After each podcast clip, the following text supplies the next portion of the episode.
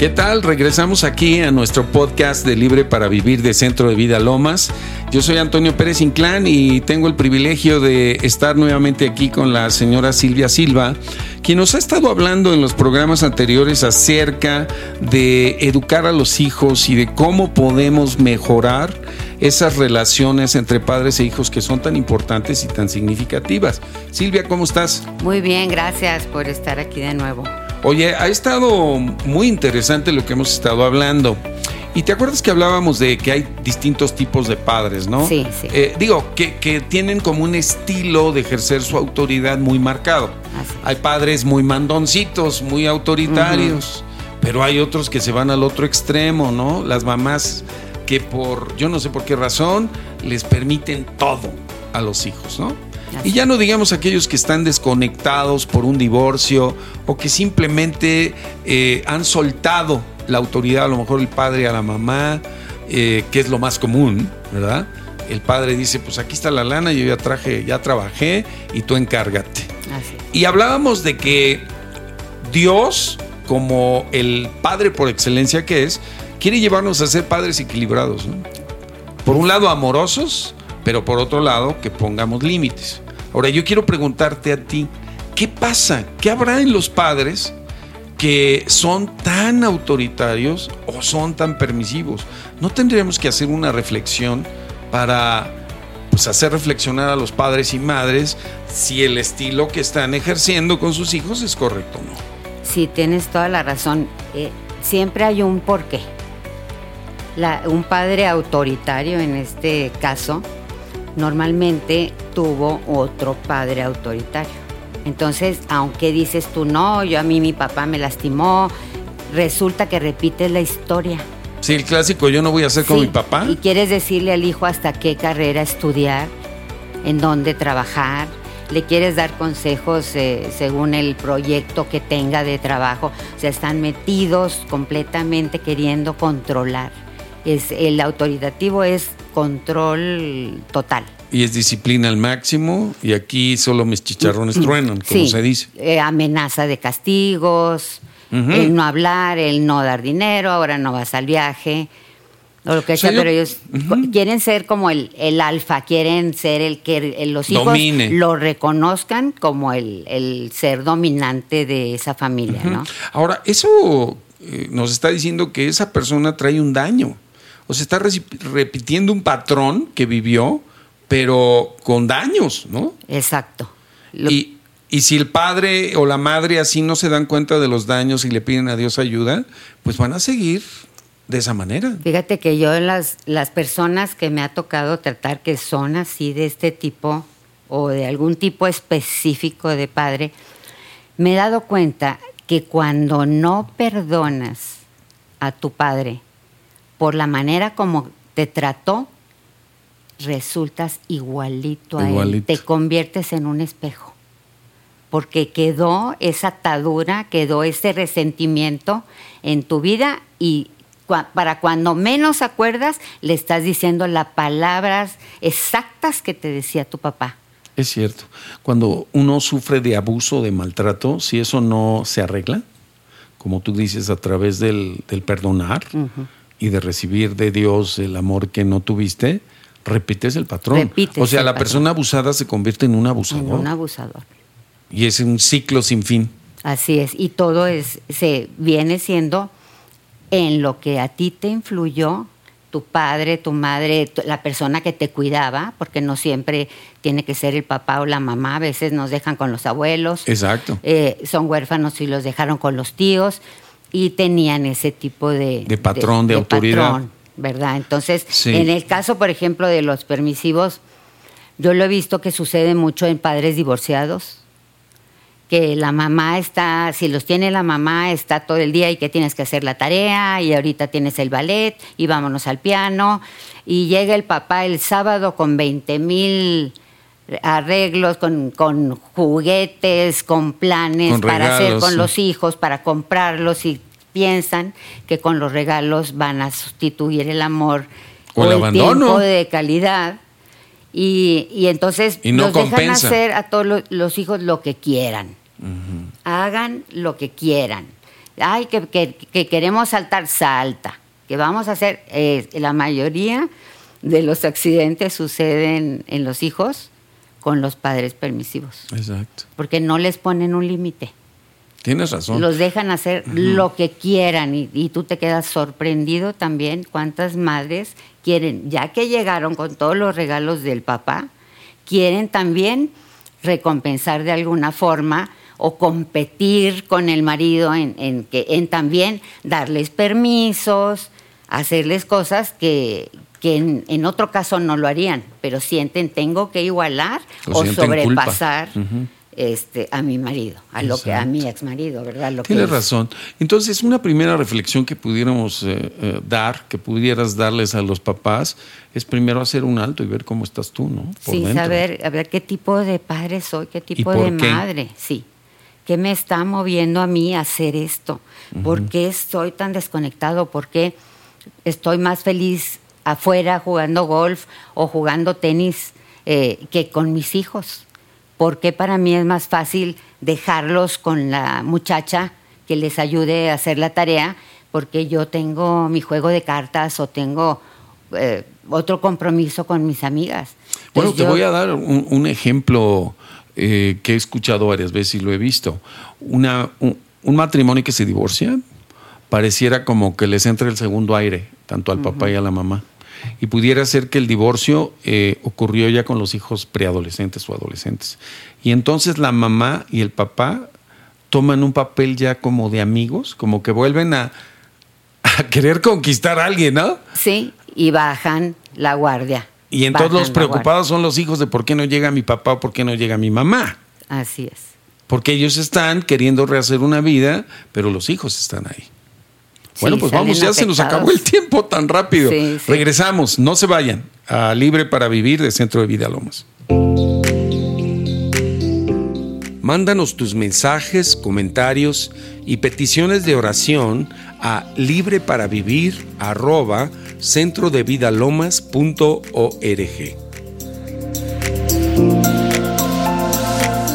Estamos de vuelta aquí en Libre para Vivir. El primer segmento se nos fue, ahora sí que como se dice, de volada. Silvia, estábamos hablando de hacer un alto como padres o madres, con la finalidad de ver por qué somos así como padres. Sí, y el ser de ese tipo, como decíamos, autoritario, desconectado permisivo, nos, nos hace pagar intereses. Pero nos muestra que hay algo en nosotros que no está bien. Sí, te, va a traer consecuencias y no hay más, no le puedes echar la culpa a tus hijos. Tienes que tú mismo pedirle a Dios que examine tu corazón, porque yo no creo en la introspección. Para mí es Dios quien examina mi corazón y mientras yo esté con mi corazón abierto, Él me va a mostrar por qué estoy siendo este tipo de, de madre o de padre. Entonces yo sí quería invitarlos a quien nos esté escuchando ahorita, si estás en una situación de ser muy autoritario, no tienes relación con tus hijos, siempre estás enojado, te sientes incómodo o, prefieres irte de la casa, desconectarte, irte al tenis, irte al golf antes que estar con tus hijos, o si eres muy permisivo, que los dejas hacer lo que quieran, te invito a que reflexiones, que le pidas a Dios, Señor, examina mi corazón y conoce mis pensamientos. Solo tú, Señor, me puedes mostrar por qué estoy siendo este tipo de padre Repite conmigo, Señor, ayúdame, necesito que me ayudes. Señor, tú eres el mejor Padre, el mejor Padre, el más amoroso, el más firme, el más, el que me enseña disciplina, que me enseña amor. Ayúdame a imitarte, Señor, a que yo pueda ser el tipo de Padre como eres tú, Señor. Amoroso, Así es. pero firme. Eso, en el nombre de Jesús. Eh, Silvia, yo tengo una claridad, digo, y le doy gracias a Dios por ello, de que cuando Dios te permite ser padre o madre, te conviertes en la autoridad legítima de tus hijos. O sea, tú por naturaleza y con el respaldo de Dios, eres ese papá y esa mamá que tus hijos necesitan. Así es. ¿Verdad? Ahora, lo que pasa es que muchos de los padres, en las crisis diversas de la vida, prefieren ser amigos de sus hijos y soltar la autoridad sobre ellos. Y la autoridad lo que demanda es nada más que tú guíes a tus hijos, los eduques para ser personas responsables. Así es. Definitivamente el que no puede ser, lo hemos visto en muchas familias. Padres o madres que dicen yo quiero ser amigos de mis hijos, no están formando en ellos el carácter de Jesús. Se pierde, o sea, te bajas al mismo nivel como padre o madre cuando dices, ah, yo quiero ser tu amigo. Eh, eh, oye, pues qué padre la amistad, pero aquí el asunto es que se pierde la autoridad. Y la autoridad demanda que tú los protejas, que tú los cuides, que tú les proveas y que les des guianza y dirección. Y todo eso se tiene que basar en los límites. Sí, claro. Porque un padre que es autoridad de la familia, tiene que aprender a poner límites. Dios nos puso límites a nosotros. Es correctísimo. Dios le puso límite al mar. Dios le puso límite donde iba a estar el Edén desde el principio. Le puso límite al horizonte. Le puso límite al, agua, al día y la noche. O sea, no quiere decir que los límites sean malos. Son para nuestra protección. Si Él no hubiera dicho hasta aquí llegas mar, ¿cómo estaríamos todo el tiempo inundados? Pues como lo que estamos viendo ahora de muchas inundaciones y, tsunamis y cosas tremendas, ¿no? Así. Y si nosotros no le sabemos decir a un hijo hasta aquí, va a suceder una tragedia, un caos, algo va a suceder en su vida porque no aprende ese límite. Jesús dijo, yo soy la puerta. El que entra por mí, fíjate, una puerta quiere decir que hay un límite y tienes que salir de es como una aduana. y dijo, yo soy la puerta. El que entra por mí entrará y saldrá y encontrará verdes pastos. O sea que el límite, los límites que Dios nos establece en su palabra y que como padres tenemos obligación de enseñar a nuestros hijos desde que son chicos, como dice, la repetirás a tus hijos y las hablarás en el camino y cuando vayas con ellos y cuando estés acostado y cuando estés de pie. esa palabra es lo que va a enseñar a nuestros hijos a saber entrar por la puerta correcta, que es Jesucristo, la puerta de la sabiduría para hacer las cosas correctas. A ver, yo te quisiera hacer una pregunta como mamá de cuatro hijos. Eh, ¿Es correcto o no que la mamá, desde pequeñitos los bebés, les empiece a establecer rutinas y horarios. Así es. Eh, hábitos. Porque yo veo muchas veces que son las 11 de la noche, el niño o la niña está somnoliento, está en una reunión para adultos, está lloriqueando, está haciendo berrinche, no se quiere dormir, y llega un punto en el cual los que mandan son los niños. Así es. Y pueden echarte a perder un convivio social para adultos, pueden estar en una reunión, a, veces en nuestras reuniones del auditorio, por ahí se oye un, un chillido ahí tremendo que distrae al conferencista. Y lo único que nos permite ver es que son esos padres que, que no quizá, que quizá no están estableciendo esos límites. ¿Tú qué opinas? Sí, es muy importante. Mira, pues sí, eh, tienen, son 10 años de diferencia entre el primero y, la, y el cuarto. ¿De tus hijos? De mis hijos. Y siempre aprendimos la importancia de, poner límites según la edad. Correcto. ¿Verdad? Porque la, la, de 10 años no se iba a dormir a las 8 de la noche como el niño de un año. Exactamente, o de dos años, sí, sí, tienen horarios distintos. Para las 8 de la noche ya tenían que estar en la cama. Y ya tenían que haber bañado, no sé, ya según la edad tenían permiso de, acostarse más temprano, más tarde, perdón, porque tenían escuela el día siguiente. Los fines de semana a veces éramos más flojitos en dejarlos que se quedaron un poco más tarde. Veíamos una película juntos y todo, pero siempre nos decían, pero ¿por qué si el sábado me dormí a las 11, mamá? ¿Por qué, porque hoy, me tengo que volver a dormir a las nueve y media o a las diez, según la edad? Correcto. Eh, y teníamos, teníamos que explicarle que ese límite era por su bien, era porque no iba a estar durmiéndose el día siguiente. La primera clase era matemáticas, no sé si te acuerdas. Sí, en ese tiempo era matemáticas, porque decían que era cuando el niño va más despierto, porque acaba de desayunar, pero un niño que se duerme a las 12 de la noche va a estar más dormido que nada. Entonces, aunque le den la primera clase de matemáticas, no va a aprender. La mamá, el papá tiene que estar consciente hasta qué clases tienen sus hijos. Sí, muy bien. ¿Qué te parece, Silvia, que en el siguiente segmento ya entremos de lleno a hablar de lo que son los límites? Regresamos. Claro que sí. Visita nuestra página donde encontrarás toda la información de Centro de Vida Lomas. Nuestro sitio web es centrodevidalomas.org.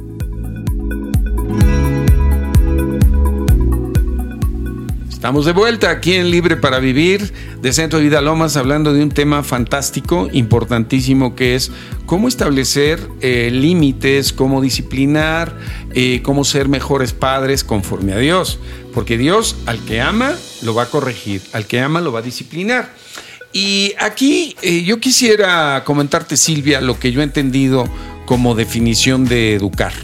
Para mí educar es el proceso de traspasar gradualmente a nuestros hijos la autoridad y la responsabilidad de sus vidas. ¿Estás de acuerdo con eso? Totalmente de acuerdo. Ahora, es un proceso de 18 años, vamos a ponerlo en el sentido general, un, un niño a los 18 años, una niña, se convierte en un adulto para la sociedad y es un adulto que debe poder autodeterminarse y tomar sus decisiones. Tener Ahora, en esos 18 años, los papás tenemos que lograr algo importantísimo, que es que la persona asuma, asuma la responsabilidad de su vida. Así es. Desde la parte financiera, vocacional, relacional y ya no digamos los hábitos de higiene y de buen trato hacia su prójimo, ¿no? Ahora, los padres debemos de tener esa visión de largo plazo, de que estamos formando a una personita para que tenga carácter, para que tenga convicciones, no sé tú qué piensas, pero el, objetivo de educar no es solo que obedezcan, sino que ellos vayan formando un carácter y vayan tomando las decisiones que tienen que tomar. ¿Qué opinas exactamente. de eso? Yo eh, sí considero que es muy importante no hacer a los hijos dependientes de nosotros. Totalmente de acuerdo. Conforme a las edades, tienen sus responsabilidades. Sí. Ahora vamos soltando esa responsabilidad de acuerdo a la manera en que ellos van eh, asumiéndola, ¿no? Sí. Y pudiendo procesar lo que se les pide. Sí, nosotros tenemos que estar conscientes. ¿Qué es lo que yo le puedo pedir a una niña de 12 años? No la voy a dejar cuidando a un bebé de un año. Sí, y te vas. Y te vas. Y la deja responsable de la criatura. Y le pasa algo al, al niño y le echas la culpa. No, la culpa es tuya por haber dado una responsabilidad que no le correspondía. O sea, hay niveles de delegación. En, en, nuestro caso, mi hija se subía en una sillita a los siete años, nos hacía huevo revuelto, ponía a sus hermanos a exprimir naranjas eh, y, y nos llevaban de desayunar a la cama. O sea, veías que uno, ella misma, siendo chiquita, sabía cuál era la responsabilidad. No subía al chiquito a guisar el huevo. Al chiquito lo ponía a sacar el plato o a hacer las cosas. Todo tiene que ser conforme a la edad. Y si nosotros nos quedamos en la misma tipo de responsabilidad, es como si a un, un niño de dos años le vas a seguir dando nada más eh, papillas. Papilla. Ajá, o leche. Sí, o sea, tienen, van cambiando de alimento, van cambiando de forma de vestir, van cambiando de hábitos. Los vas construyendo, hábitos en el bebé, ¿no? Los míos le salían el dientito y ya tenían que solitos tallarse el dientito para limpiárselo. O sea, tenían una responsabilidad o avisar alguna situación de, que necesitaran, ya no necesitábamos nosotros estar, ay, es que ya está la hora, ya tiene que comer. Ellos ya sabían su hora de comer, entendían, ya nada más oían que se movían los platos en la cocina y llegaban. Los más grandes son mayores responsabilidades. Claro, podríamos definir eh, responsabilidad. Eh, yo he estudiado el tema porque tuve la oportunidad de dar varias conferencias acerca de valores, ¿no? Y estudiar esta, esta cuestión de la educación. Y el problema, creo, más importante de los padres es lograr que sus hijos se responsabilicen, ¿no? ¿Cuántas veces los papás y las mamás, especialmente las mamás, les dicen, lávate los dientes? ¿Ah? Cámbiate los chones, recoge tu ropa. Son como dos mil veces que les da la instrucción hasta que un día llega el hijito y te dice, mami, ya hice la tarea, mami, ya me lavé los dientes, ¿cierto o no? Y ahí pues te caes desmayada, ¿no? Porque lograste finalmente que asumiera su responsabilidad. Te voy a dar mi definición de responsabilidad. La capacidad para cumplir mis compromisos y asumir las consecuencias de mis decisiones. Muy bien. Creo que está completa, ¿no? Sí. Eh, es decir, hacer lo que se espera de mí. ¿Qué esperan tus padres que tú hagas? Porque muchas veces se ponen de repelones los adolescentes, que les conviene a veces ser niñitos y a veces ser ya grandotes. Sí, no quieren crecer. Pero ellos saben lo que se espera de ellos. Y muchas veces no lo hacen aún con conciencia. Y ahí es donde los padres tienen que reforzar, ¿no? Reforzar. Y, la instrucción. Y muchas veces cuando les pides algo, tienes que enseñarles con el ejemplo. Ah, también. Yo no voy a decirle nada más, eh, y me sucedió, que dije, necesito que ya arreglen los cajones de su closet, que ya el vestidor quede ya arreglado y no sé qué. Fui y abría los cajones y los veía iguales. Entonces decía, ¿Qué pasó? ¿No arreglaron? Sí, sacamos todo, mamá, y lo volvimos a meter.